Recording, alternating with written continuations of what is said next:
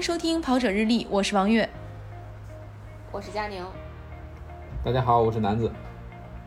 这期我们请来了上一期做客我们的我们节目的嘉宾，退赛大神卡卡老师，但他同时也是一个越野跑的装备大神。那这一期我们要聊的话题呢，就是越野跑的装备。先让卡卡老师来跟我们说一下啊，越野跑都需要哪些基础的装备？嗯，大家好，我是那个卡卡。呃，装备的话，我们我们一般呀会，比如从从头往脚来说吧，就我比较推荐的，一顶帽子，嗯，这个是很关键的。然后有有条件的这个小伙伴呢，我觉得，呃，可以一块手表。然后呢，考虑到防晒呢，有一个这个护呃护护袖。然后这个衣服裤子咱就不说了啊，对，臂套臂套，然后呢，这个护腿我也是比较会比较推荐，当然一双这个合适的袜子，还有一这个跑鞋，呃，一个越野跑的背包，然后呢，我也会推荐大家呢，就尽可能的有有有可以的话呀，这个一对登山杖吧，越野跑的登山杖，基本上是这样。嗯，挺全乎的哈。我我来先，对我来先爆个小料啊，就是。卡老师属于那种准备比赛装备的话，会准备非常齐全的那种。就是我记得卡老师跟我说过一句话，就是即使他参加的是一个五十公里的比赛，他都会准备一百公里需要的所有装备，就是能带的都带上。所以他的那个越野跑包基本都是升数比较大的那种，不像我们可能平时上山就背一个什么八升还是多少的这种小包上山了。卡老师可能得十升起，对吧？呃，对我基本上就是跑五十一百公里用的都是满足百公里能用的包。对，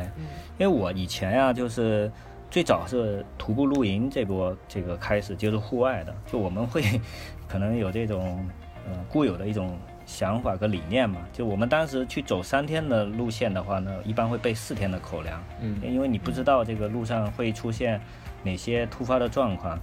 就像。这个之前我记得跟嘉玲聊天的时候有说过，就比如说那年的港百，对吧？那你要是有一件棉棉的这个保暖的衣服，那你在现场的感觉，我相信，呃，完全不太一样。对，对，完全不一样。对，然后我我是刚接触呃越野跑没多久呢，就是跑了我们那个山富的那个阿尔山，阿尔山的比赛呢，其实对难度。嗯，几乎没有，它就跟一路跑比赛一样。但是那一场比赛，我遇到了这个刮风、下雨、下雪、冰雹，然后大太阳晒的，就你能想象的这个天气，我全遇到了。对，那得也得亏我，我背的特别齐，所以呢，那个 那场下来还行。我的第一场百公里完赛，呃，还挺对，还挺舒服的就完赛了。对，你就想想卡老师为什么就是。经常退赛就被被他自己封为退赛大神，其实就是因为他上来第一个越野赛，或者说就算是第一个，就就算第一个越野赛吧，是一个百公里的比赛，然后他还很顺利的完赛了，所以后面再遇到什么样的比赛，可能就，呃，是不是那个感觉就欠点？要是短距离的，所以退也就退了，是不是也可以理解？不遇到包袱了，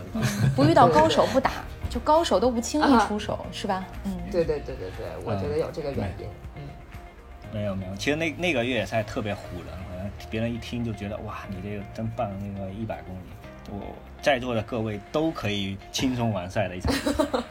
那不至于，他这个天气还是挺多变的。我记得那年我们我们一块儿去的阿尔山嘛，卡老师是一百公里，然后我跟另外几个小伙伴我们是五十公里。我记得特别清楚，那年我们在。比赛开跑之前都有点不想去了，因为就是一直在下雨，一直在下雨，一直到比赛开始前可能一两个小时都还在下雨。比赛开始之后也是一直那种毛毛细雨，然后整个因为它是晚上开始的嘛，就呃凌晨我记得十二点开始，然后这一路就是对，然后下雨啊什么的，然后路也挺泥泞的，一点都不好走。虽然它那个海拔。呃，爬升没有特别多，就是它的那个爬升可能跟咱真的跟平常跑黄火道差不多，但就是路况确实比较差，我觉得还是比较差的，没有想的那么简单。嗯，所以你就看这个装备的重要性啊，应对各种气候、各种天气，你的装备一定要特别全乎。因为你的鞋子一上来就湿了，那有湿哒哒的开开始跑，我觉得这个感受肯定是不爽的。因为南哥、卡卡老师他们都是从户外转向越野的，但是比如说像我、我爸，我们这一波人呢是从路跑转向越野的。对这个适应过程就是完全不一样，因为路跑它追求的是极致的轻量化。刚一开始越野赛进入中国的时候，那时候零几年，就是这些去跑越野跑的选手，很多人都是路跑选手。那个时候去跑越野跑真的是最早参加比赛都不会带背包的，因为在前几届还没有强制装备，就是穿一个短裤背心儿。最后参加完一场比赛，全身就是被划的都是伤痕，然后可能也会摔呀，也有摔伤，有划伤。然后这个吃东西可能一路上就靠一点组委会的补给和自己在路上跟别人要。对对，然后就对，包括我自己本人都有这个。刚才卡卡老师提到越野赛的背包，就对这个越野赛的背包都有一个适应过程，就是因为没背过。就刚一开始背上这个越野赛的背包的时候，觉得无法呼吸，喘不了气儿，就别说往里搁东西了。就是你让我背着这么一个包跑步，我都觉得不适应。嗯，对，这就是路跑转型到越野跑的这么一个。一个过程，就我跟月姐一样嘛，我们都是最开始玩路跑，然后后来才去玩这个越野跑。我最开始的感觉跟月姐也是一样的，就是觉得我明明是去参加比赛，是去跑步的，我怎么还要背一个包？然后这个包里塞的东西就是非常多，比如说要呃满足这个组委会的强制装备啊，然后你还要背水，其实就很沉了。而且我我自己本身是一个不太爱在路上吃补给的那么一个选手，所以我经常是可能组委会要求的这个强制装备加上一些。补给啊，可能比如背了三斤的东西上了山，等我下山的时候，我可能得有三斤半，因为路上补给站的志愿者可能又给我塞了点儿，就就我这一路又不怎么吃，我就觉得特别累赘，就就我会有这种感觉。但是像我觉得像南哥跟卡老师你们这种曾经是玩户外的，玩徒步啊、登山这种，然后转型到去玩越野跑的话，应该是会觉得身上轻了不少吧？至少不用背帐篷了。对，轻太多，还真是。你像我们，我们以前玩重装什么的，都是背那个四十斤的大包啊，那个包背上去都超过你的头顶啊。然后就是我们，我们我不知道卡卡老师有没有这种感觉，就是我我们一开始是徒步嘛，重装嘛，然后突然有一天在山上看有人就是背着小包在那跑，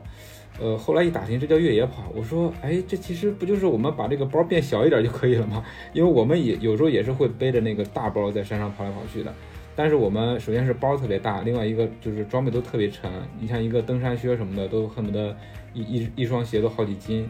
但是你三斤对对对对，你你后来你从事这个越野跑的话，包变小了，然后鞋变轻了，整个穿的东西也特别少了。而且你不像我们以前玩重装，一出去好几天，然后你越野跑的话，顶多十十几个小时就就完事儿了，就觉得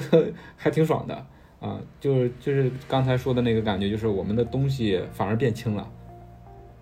完全不一样的感觉。对我也是，我也是这样的感觉。因为其实我们到了徒步露营的这个后期，那个时候大家已经开始有一个概念叫轻量化，或者那个时候大家都追求的叫极致的这个轻量化。就我们像我自己用的这个帐篷只有一点多公斤，然后呢，那个呃非非常的这个轻便。但后来我发现越野跑为什么我很喜欢这个越野跑？我是觉得，一呢我好起码我吃的那个住的睡的不用背，然后每跑一段距离还能吃，然后我还不用自己煮自己去生火自己去煮，这太棒了！这个简直这就我想要的。哎，所以佳宁，你看为啥他们跑得快？对，我觉得这找着原因了，就是人家是往下降，咱们人家是降维打击，对 对。所以咱们往上爬就很难，人家往下出溜容易啊，对吧？对，但是以我的这个这个原因，对这个参赛经验，就是后来我发现，能够自己背一个越野包去参加比赛这件事情太重要了。就是强制装备要装在自己的背包里，吃喝的这些东西也要装在自己的背包里。虽然我经常选择一个偷懒的方式，就是可能把更多的食物会放在小伙伴的包里，但是你自己的包里也要有吃的，因为你不能够保证。你时时刻刻都和他在一起，对对对对，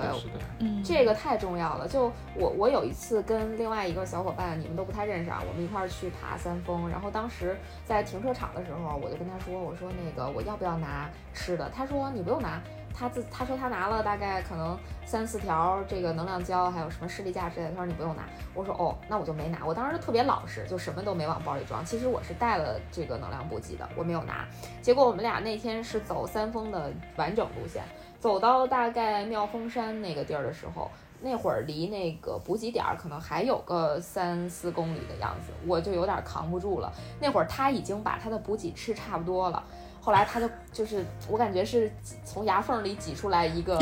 能量胶给了我吃，然后我就给吃了。吃了之后我是没事儿了，结果再往前走就过了又又过了那个三四公里之后的补给点之后，他又低血有点低血糖，有点走不动了。然后当时我们俩已经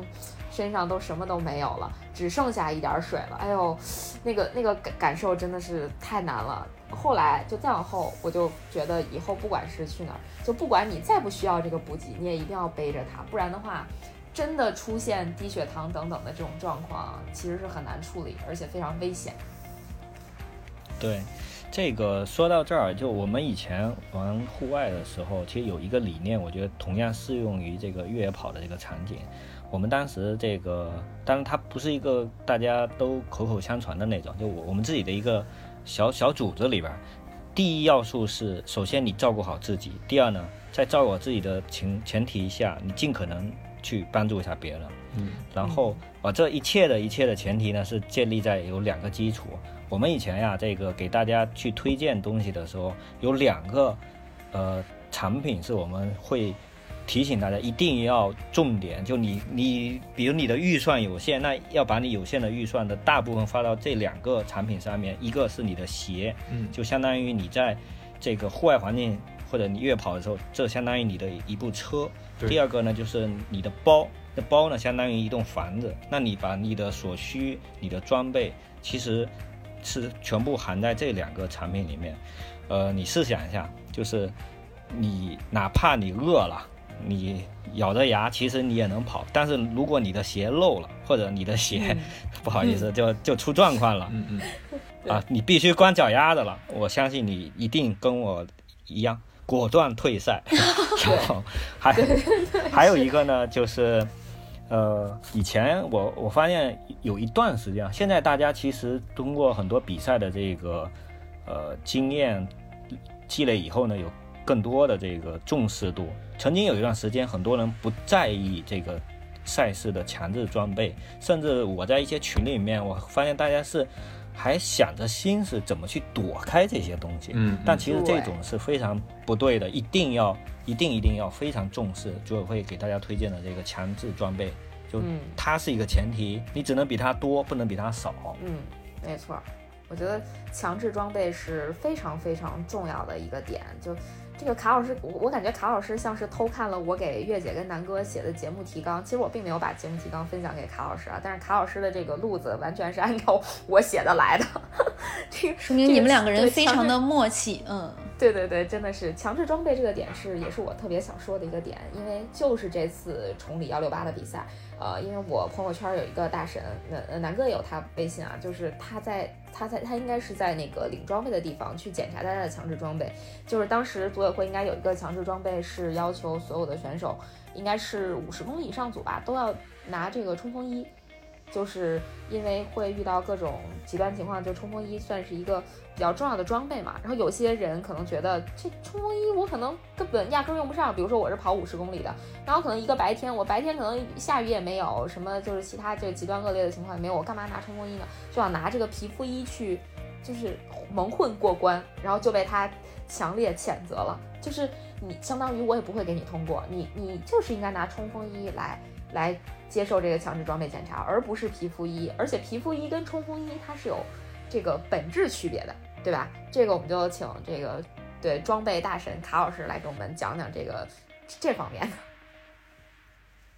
其实那个我们俗称的皮肤衣呢，其实我我自己给它的定义呢，其实是一种起到一种挡风的作用。就我们在呃我们参加的这些越野跑比赛呢，其实。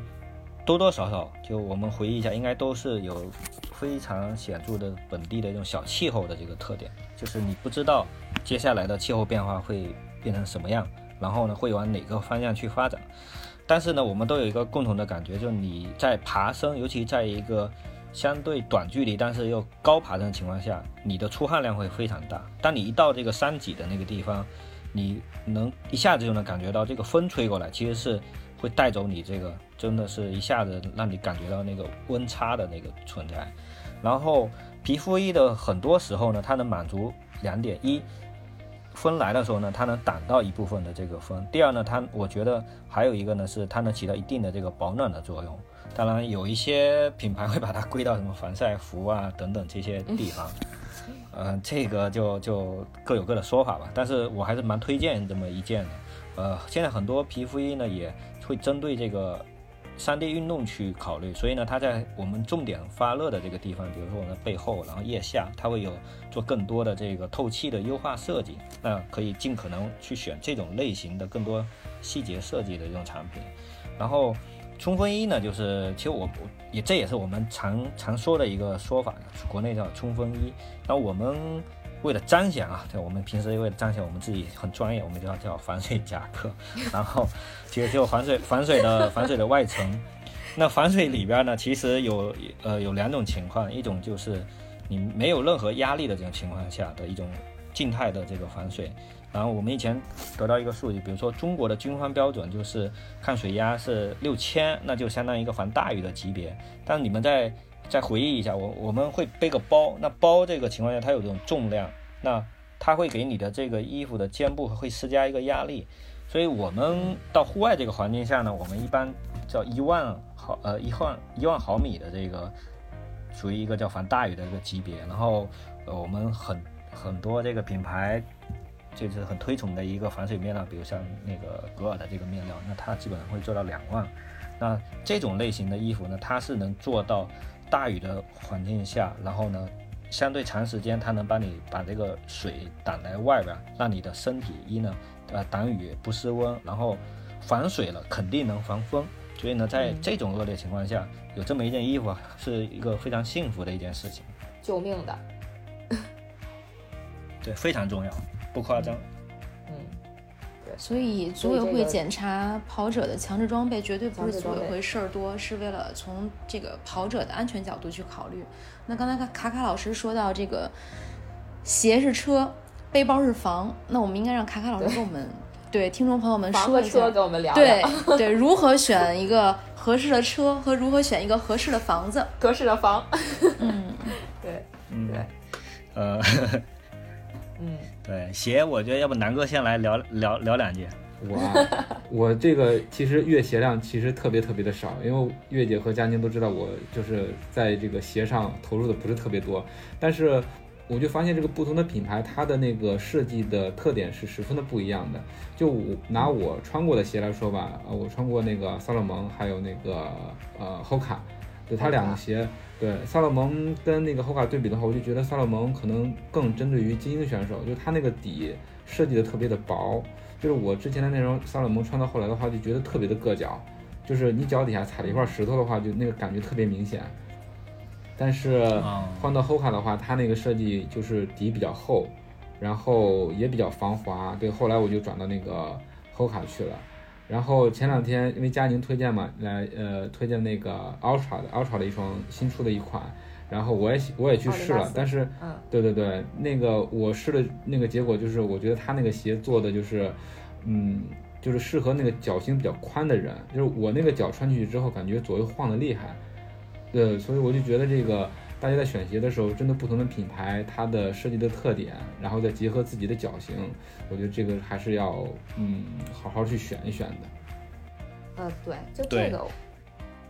嗯，就这个我来补充一点啊，就是因为我们偶尔就是呃，非跟卡老师这种专业选手聊天之外，我们平时也会聊一聊鞋嘛，就我们几个也会聊聊鞋。然后我我也有跟就是跟南哥去推荐，我说我觉得我穿 Ultra，我觉得还挺。舒适的，因为我的我是属于脚比较宽的那种，所以我穿我我买过快羊，就我买过 Hoka 的快羊，但是我穿 Hoka 的快羊，我就会觉得鞋楦特别的窄，然后我我穿着会觉得挤脚，呃，所以我就穿不太惯。但是南哥，我们上山他一般都穿快羊。呃，所以，所以，所以就是这可能真的跟每个人的脚型会有比较大的关系。我就穿不惯，我就觉得 Ultra 要舒服一点。但是我最近穿 Ultra，我也跟卡老师讨论过这个问题，就是我穿 Ultra 的这个 Long Peak 四点五，我就觉得有点，也是觉得底儿有点薄。那萨洛蒙我穿的感受跟南哥是一样的，我也觉得萨洛蒙是属于那种比较适合精英选手的。我穿萨洛蒙，我最近穿的那双 Sense Ride，我只敢穿。可能二十多公里，超过那个距离，我我觉得应该也会硌脚，疼。就是这是我我们肤浅的理解。嗯，这里面其实我可以跟大家说一些小小的一个窍门，其实挺有意思。那个大家知道，我们中国人的这个脚型其实属于那种前掌比较宽，然后呢脚面会有点高，腹面还会有点高这么一个特点。然后你们其实也没发现，一般你们说夹脚的这种，无论是户外鞋也好，还是跑鞋，一般只有欧洲品牌才会这样。美国品牌就不容易夹脚，为什么？哦，它是因为真是，还真是，它是因为这样，欧美人的脚型呢，它是比较瘦，然后脚面会比较低，所以呢，有时候说压脚面的鞋子也是那种纯欧洲的品牌。美国呢是一个很多元化的国家，你们想想，它有很多，比如说亚裔的，然后呢，这呃对，呃不同的人群在里边。然后，所以相对来说，它美国品牌的鞋子出来的，它的这个鞋楦的包容性会更强一点。那欧洲的鞋呢，一般会更窄一点。我们户外里面，比方说 La Sportiva，那相对就窄。然后那个跑鞋里的所罗门，对吧？它相对窄。但是呢，所罗门里边也也是分自己的产品线的。比如说我们，呃，我我自己穿所罗门，我觉得。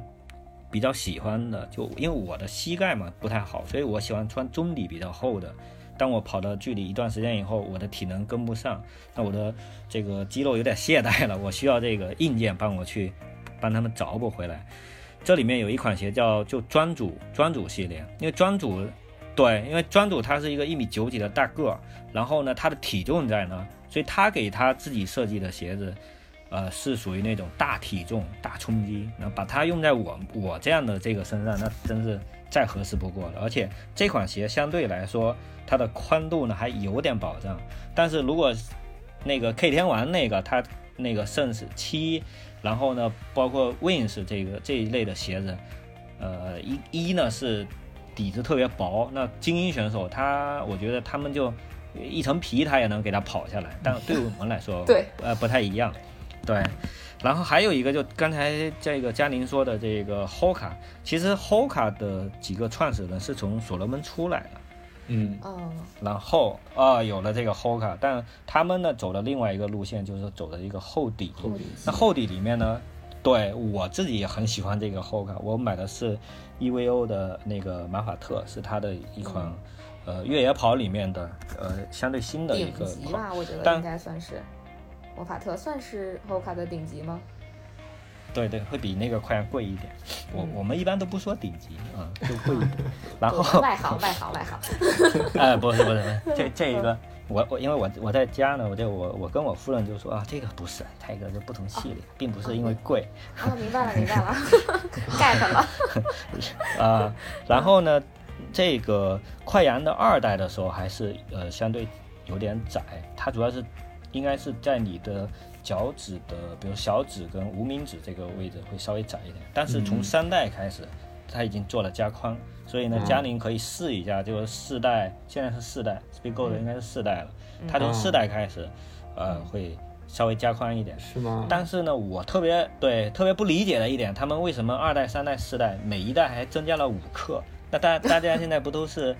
那个往更轻量化，哎，对，更轻量化的这个角度去。去走嘛，它反而是增加了，嗯，所以这个也是。但鞋子呢，有一点，我们以前推荐这两个东西，就我说的车子跟房子的时候，呃，这是唯二的，我推荐大家买的时候一定要去试的。就每一个人他的这个脚型，包括你的背负这个这个条件是不太一样的，所以呢，只有在你自己试了以后，而且这个。有一定运动量，就或者在你在实际地形环境试了以后，你才能明白这双鞋是不是最适合你的。鞋子没有最好的，也没有说贵就是好，但是呢，也应该去选一双啊，对，最适合你的。嗯，那其实我还是有一个其他的问题啊，就是大家都在讲这个南方北方赛道的问题，那这就涉及到鞋底儿。呃，它的这个适应性了。那卡老师觉得，就是像北方的赛道是什么样的底更合适？南方的赛道又是什么样的底会比较合适？其实我倒觉得北方的赛道不怎么挑鞋，然后它就很多这个环境，我觉得，呃，比如像我们常去的就崇礼也好，然后北方还有哪些比赛？大连，那大连一百，我去过的就，嗯，对。它是属于很多嗯土质相对松软，我我是这么感觉，所以呢，最好是选那种耳齿比较清晰的，然后有点深度的这种类型，因为它能咬咬合得住。嗯。然后南区的比赛呢，因为很多光滑的石面，然后又经常会得雨障，还有一些是那种呃粘性的土，所以呢，还是得考虑到鞋底的这个防滑性。但但是呢，我自己去。跑的时候呢，我觉得这个也因人而异，因为同样的一双鞋，我也发现有些朋友跑一点事儿没有，但有些人就是，呃，唯唯诺诺的，但他还是摔了。嗯，我觉得这个在同样条件下，他应该有一定的这个适应吧。因为佳宁，我们以前也讨论过，就在。在你的不同的阶段，当你在下坡同样的这个地形时候，心你的心态是不太一样的。没错，没错，是这这个我我可能是比较有发言权的，因为我我曾经特别特别渣，现在可能比曾经好一点。的确是自己感觉就是在下坡这个过程中，好像穿什么鞋，呃，曾经非常非常，呃，不对，应该说，呃，曾经水平非常差的时候，真的是穿什么鞋都不行。然后现在水平稍微好一点吧，呃，穿什么鞋也都。不太有所谓，可能是不是对？比如说是不是 V 底儿，好像也没有那么那么重要，可能心理作用更大一点儿。就比如说咱们去三峰大觉寺那段下降，我觉得可能现在如果你给我一对杖，然后你让我随便穿个什么鞋，我应该还是敢稍微跑一跑的。但是如果时间倒回到两年前，嗯，你可能给我放个人当拐棍儿，我都不太敢下的样子。怎么有一种在说我的感觉？对，月姐是我们这边这个下坡老大难问题啊。嗯，所以我就一直在研究鞋，但是就像你说的这种，它进步可能会被，就比如你摔了一下，然后你这个心理的阴影就大了，然后就我觉得可能很长一段时间下坡我都会不太敢跑了。嗯。对，有会，我觉得心理阴影肯定是有的。就比如说我以前去三峰，基本上每去一次都会摔，所以我曾经有很长一段时间，就一去三峰，就一到下坡可以跑的地方，我这个心就一直就提心吊胆的那种，不太敢走，真的是这种这种感觉。然后就害怕自己摔一个跟头，然后摔摔掉牙什么的，就就挺吓人的，还是。没有，我说这点我也深有感触，尤其我胖了以后，我就觉得下坡的时候变得特别小心谨慎。这时候就是手里恨不得就那两根杖，我得全程都带的。杖这个问题，其实，对对对，杖这个问题，我觉得其实可以聊一聊，因为我以前是那种不太喜欢带杖的，因为我自己亲身经历就是，我记得我那年退赛的港百，我当时是带了两根杖的，但是我前面二十几公里，我觉得至少有有。就有大概一半的时间都在跟账做斗争。那会儿我连账放在包的什么位置我都不是很清楚。然后那个账吧，我是拿着也不是，不拿也不是。然后给它，呃，这个叫什么？呃，弄好了用它也不是，不用它也不是，就觉得手足无措。所以那那在我那跑的短短的那二十多公里，接近三十公里的路程上，我觉得那个账就是我的一个绊脚石，并没有起到任何作用。所以后来我就。不是特喜欢用杖了，然后包括那个，就我我我跑过一届雨战的宁海，就是二零一七年的宁海一百，我当时报一百公里，然后我我是拿了杖的，但是我觉得那个杖对我基本上没有任何帮助，我就在下雨的那个泥泞赛道里用那两根杖，我我的这个步行速度可能比就我的这个行进速度比步行还要慢，所以我后来就基本上什么比赛我都不带杖了，就不愿意带杖了，但这回这个崇礼七十，我就相当于是在。卡老师的谆谆教导下，然后包括那个我另外一个朋友，就他们都说要带账，所以我就带了一下账。但我就发现，哎，我好像会用了一样，就下坡的时候，那个账给我的这个这个帮助真的特别大。我觉得如果是照以前那种特别难下的下坡，我我就是如果没有账的情况下，我可能下不去了。但这次我有账，我就觉得，哎，好像有有了一点点信心，我下的时候还颠儿起来了的感觉。嗯，对，我就觉得账是不是这个账的作用？其实我觉得卡老师可以讲一讲，嗯，尤其是对我们这种曾经不会用账，现在可能。就又觉得账比较有用的人来说，就这个这个账这个作用，就到底是一个什么样？嗯，这个不是站的错，是你对它不够了解。因为那个，首先说站的这个好处吧，就是呃，我们以前给得到一个数据，就是你如果去合理用站的话，它能帮你在徒步的这个环境下，它能帮你节省将近百分之三十左右的体能量吧，能量损耗。大概是这么一个一个数，呃，然后你们再回忆一下，UTMB 是不是用站的人就特别多？因为这个在对呃欧洲的那个山地环境下，其实他们也以前 UTMB 本身这个路线也是从徒步转到这个越野跑的路线，那其实他们是有那种环境的。但是你们再想想，在比如说硬石也好，或者西部一百，其实老美的这个选手用站的就很少，就是呃用不用，怎么用跟。这场比赛的特点呢，其实关系也特别大，所以这里面呢，就是我我自己做的特别差的一点，就是我很少去提前去看这个比赛的，比如说前多少公里爬升，它大概是什么样的一个状况。呃，包括佳宁刚才说的，那如果我知道这段是很缓的爬升，可能恨不得就全是平路，你这个时候你压根就不用考虑把杖给掏出来，因为可能会是一种累赘，但是你。看着啊，接下来的这个十几二十公里是连续的下坡，或者那有些朋友他是习惯上坡用，有些是习惯下坡用。这里面，呃，除了你，你得拥有这么一个装备以外呢，还有一个就是你得去学会，呃，真正合理的去使用它。我自己是可以，我是可以全程跑的时候我也拿着杖，然后，呃，上坡用的多一点，然后下坡点着杖下，其实不会影响到你的这个。下坡的速度，我觉得还是这个占用的好，跟开了外挂一样。嗯，是，嗯，如果用不好的话，就就好像像个累赘似的。嗯嗯，那也能打草惊蛇呀。对，这这真是字面意思了。嗯嗯嗯，甭管甭管是你上坡还是下坡，有那个杖的话，就是你稍微呃戳地一点点，它就会给你一个辅助的力。就是一个是能提高你的稳定性，另外一个是真的是能给你省力，我是这么这么感觉的。而且你看那个咱们滑雪滑那个双板双板双板的话，他们一般都会有一个雪杖嘛。你看他们转弯的时候就轻轻的一点，然后就转过来了。就是他们这个动作跟杖的配合是特别讲究的。就我觉得这个同理，就是我们在越野跑的时候用这个杖也是有这么一个作用的。对，其实越野跑之前还可以了解一下，呃，践行杖，就以前有个运动叫北欧践行。对，其实你在平路的时候，当你的体力下降的时候，你用北欧践行那一套那个行进的这个方式跟用杖的手法，呃，你会发现你还是节省了体力。嗯嗯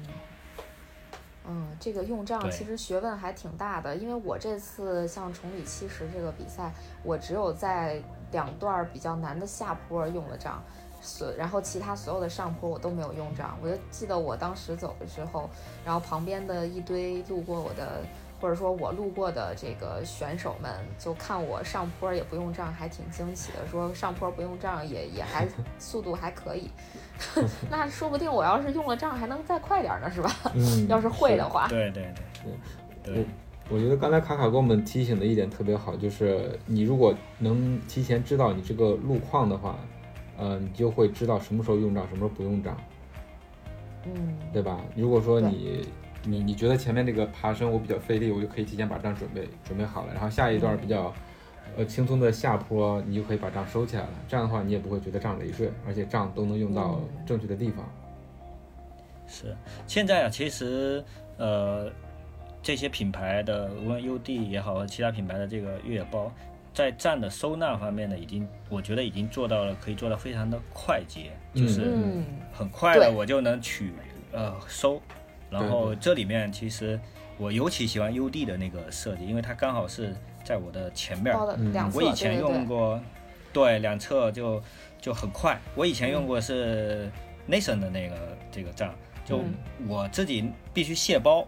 我把包卸下来，我才能给它那个扣好。然后类似于萨罗，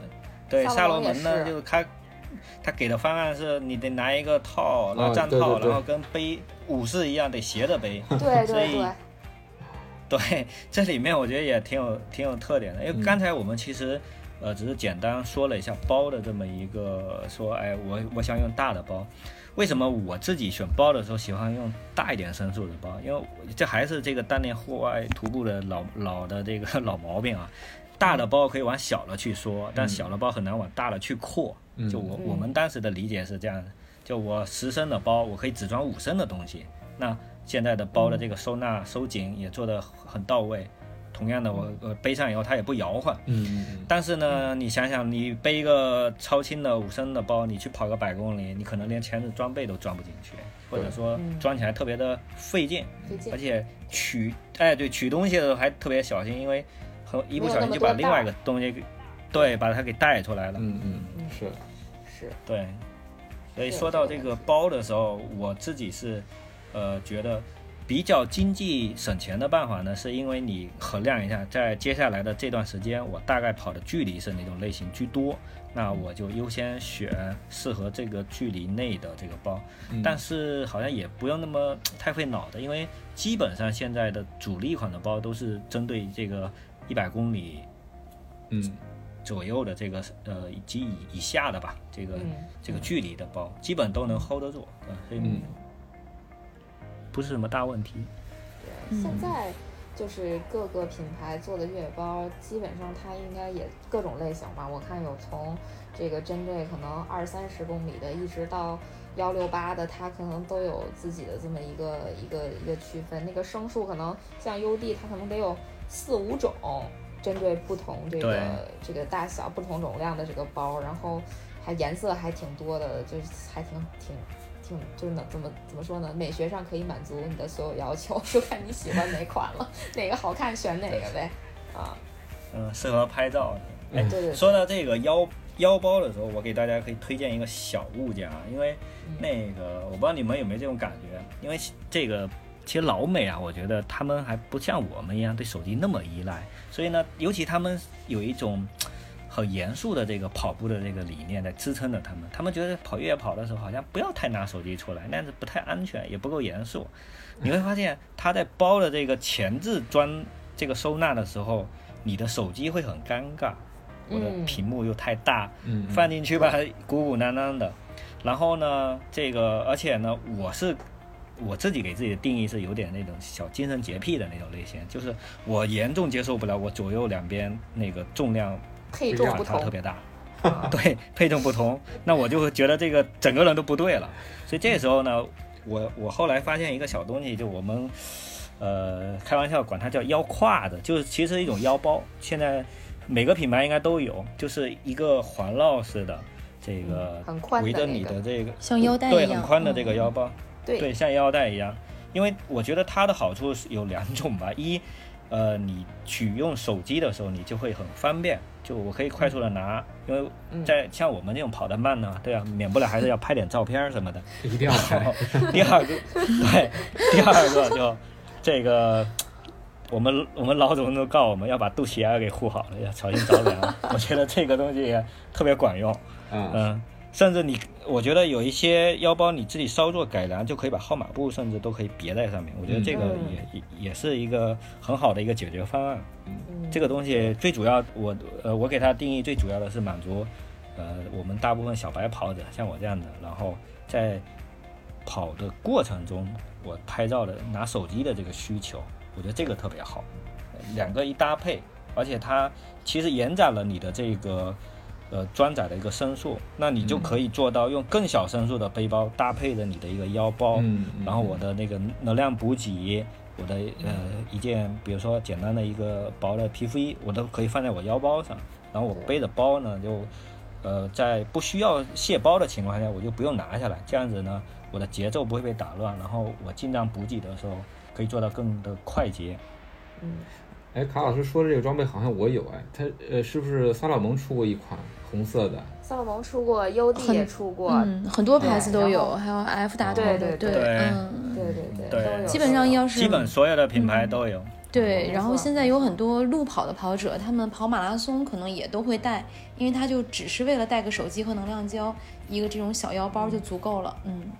对，然后包括它其实大部分的这个腰包在后边，我印象中，反正我自己的腰包几好几个都是横置一一瓶水是没问题。对，它还有配的这种扁的水壶，对，它有点，对对对，其实还有个护腰的作用。没错，就如果如果你腰不是特别好的话，对，后面放一个扁的那种水壶，这又护腰又护脐的感觉，这个已经从这个装备话题聊到养生去了。灌点热水，灌点热水还能当暖宝宝。对，里边再搁点枸杞。但是要提前要试好，因为那个水壶就你要试一下磨不磨，就不管你是放手机还是放水壶，对这个尺寸啊，要提前调整好试好，嗯。这时候就是品牌 P P K 这个设计的这个时候了，因为这点，这点在崇礼赛前，我也当时我也是给江江宁是安利过，安利过的相关的一个小配件，对对对，但应该用的还行，嗯，对对对，特别好，就是卡老师会给我安利各种呃奇奇怪怪，就是大家可能平时都不会注意的东西，但是特别好用的那种。嗯，那我觉得真的卡卡老师特别像偷看了我们的这个提纲，下面就是还要请卡卡老师继续说。还有哪些高级的越野装备特别值得推荐？就刚才我们我们聊了车，聊了房，聊了账，就还有什么 值得推荐？嗯，呃，没有，有有一些，比方说那个，如果你的越野赛距离长，头灯是很必要的。那这这个首先这又是一个话题，而且这个可以聊成一个很花钱的话题，因为它的这个品牌众多，然后呢。哎，对，特别特别多，但是还是那句话，就选选自己最适合的，呃，因为这个头灯来说就很简单，因为它会有一个，比方说头灯，它会有个前后的一个配重的这个问题，嗯，呃，其实这这个这么一聊，这个时间可不够了啊，就是卡卡老师还要来第三期，没有开，呃，这个是开个玩笑，因为头灯，然后我我自己给大家，嗯，怎么讲呢？就我自己用的东西里面，我觉得比较好的，其实是一个，嗯，这种，其实也是很多品牌现在都会出的一款类型，叫复合材质的这个保暖保暖层，就是它不是羽绒服，它也不是纯棉服。嗯，那为什么给大家推荐这个呢？因为我觉得我们聊的这个环境主要还是在越野跑这个环境。对。呃，虽然我也很保守，我会带很多东西，但是呢，我又很纠结，我不希望带很多东西。嗯。那现在很好，现在有一有新的这个解决方案。嗯。呃，它，比方我自己用的一件，它是由那个 Prima Loft 然后拼的那个 Protect 的那个 Alpha 的这个保暖。嗯。然后呢，背部呢又是这个透气的。那迎迎面的这个迎风面呢，它又是挡风的，然后手臂那地儿呢，它又是该透气透气，该保暖保暖的，甚至它还有个小帽子。所以这这件衣服呢，就我为什么呃会给大家推荐这种类型，就是它满足了你在呃类似于北区的这种崇礼的这种环境下，但你要去过夜，然后你又。不愿意把这个衣服频繁的穿脱的情况下，那你可能这一件衣服我就可以扛住几乎这个所有的这种环境下，它有保暖、有挡风，然后又足够的这个排汗透气。因为我们在跑跑步动的过程中，其实我们的出汗量还是非常大的，那这一点是也是这个不能不考虑的一点。那最最重要的一点，它收起来还不大，就是我把它收完以后呢，我可以装到一个密封袋里边，然后放到我的这个。呃，月跑背包的最下边，那可能也就是，嗯，两个拳头吧，也就这样，很小这么大，对，对，但是小很轻。是，但是你们要猜猜卡老师推荐的这件装备最大的缺点是什么？贵，猜是贵吧？